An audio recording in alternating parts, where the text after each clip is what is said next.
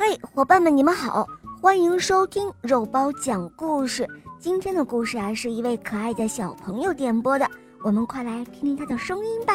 我叫杨景晨，今年五岁了，我来自江苏镇江，我喜欢小肉包童话《恶魔老师王复仇记》。我也喜欢《萌猫森林记》，我特别喜欢小肉包姐姐讲故事，每天晚上睡觉之前都要听小肉包姐姐讲故事。今天我想点播一个故事，故事的名字叫《当音乐家去》。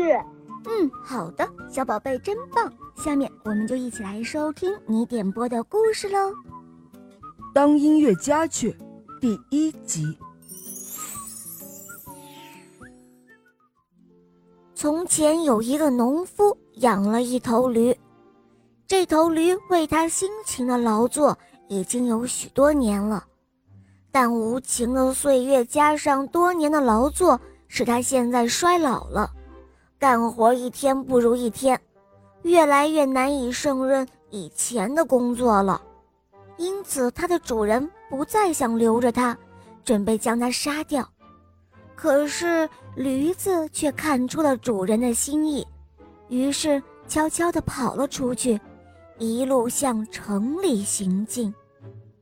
他心想：“哦吼，到了那里，我也许能当一名音乐家了。”走了一段路，他发现路边躺着一条狗，像是极度疲劳一样，不停地喘息着。驴子上前问道：“嗨，朋友，你怎么气喘成这个样子？”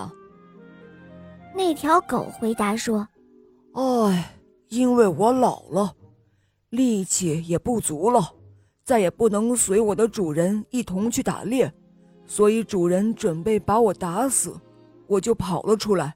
可现在，我我靠什么来谋生呢？”驴子说道。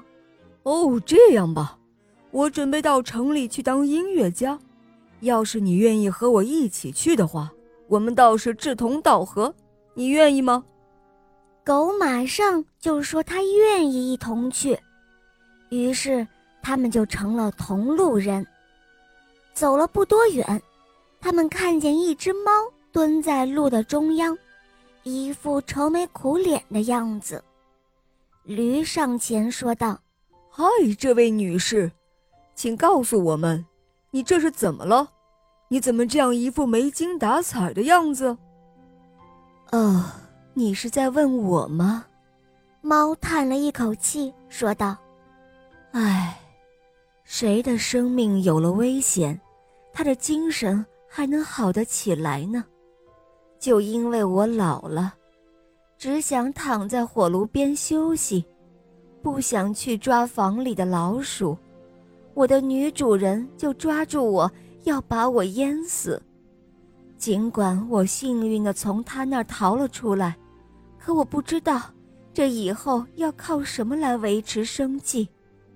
哦，好吧，好吧，你就和我们一道进城去。晚上，你是一个很好的歌手，当一个音乐家会带给你很好的运气。猫听了驴子的建议后，愉快地加入了他们的行列。他们继续走着，不久，他们经过了一个农庄，看见一只公鸡栖息在一扇门上，放开了嗓门啼叫着：“哇哦，真是太妙了！”驴子说：“哦，你的声音挺不错的，能说说这是唱的什么吗？”唉，我现在是说今天是个好天气，正好是洗衣日。我的女主人和厨师不仅不感谢我这番苦心，还准备明天把我杀了，给星期天来的客人喂鸡汤喝。公鸡说着流下了眼泪。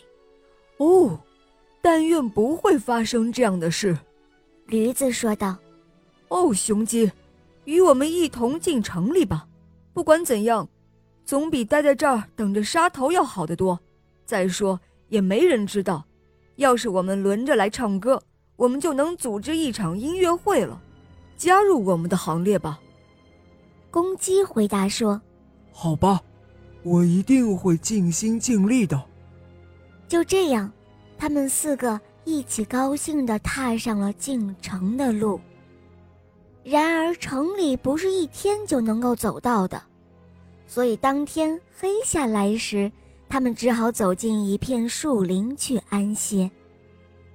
驴子和狗睡在一棵大树下。猫儿爬上树，睡在树杈上，而公鸡则认为待的地方越高越安全，因此它飞到了树顶上。它还有一个习惯，就是睡觉前要看看周围的每个东西是不是有什么不对劲儿。他挺直了脖子一看，发现远处有光线射了过来，马上对他的同伴叫喊道。嗨，伙伴们！不远的地方一定有一所房子，因为我看到了灯光。哦，要是真的有房子的话，那我们最好还是换个地方睡吧。现在睡的地方，哦，真是太糟糕了。驴子回答说道：“好了，伙伴们，今天的故事就讲到这儿了。小朋友点播的故事好听吗？”嗯。你也可以让爸爸妈妈帮你点播故事哟，更多好听的童话，赶快关注“肉包来了”。在我的首页可以收听公主童话《西游记》的故事，当然还会有很多你没有听过的童话专辑哦。好了，小宝贝，我们一起跟小朋友们说再见吧，好吗？小朋友们再见啦！嗯，伙伴们，明天同一时间我们继续收听《当音乐家去》第二集哦。拜拜。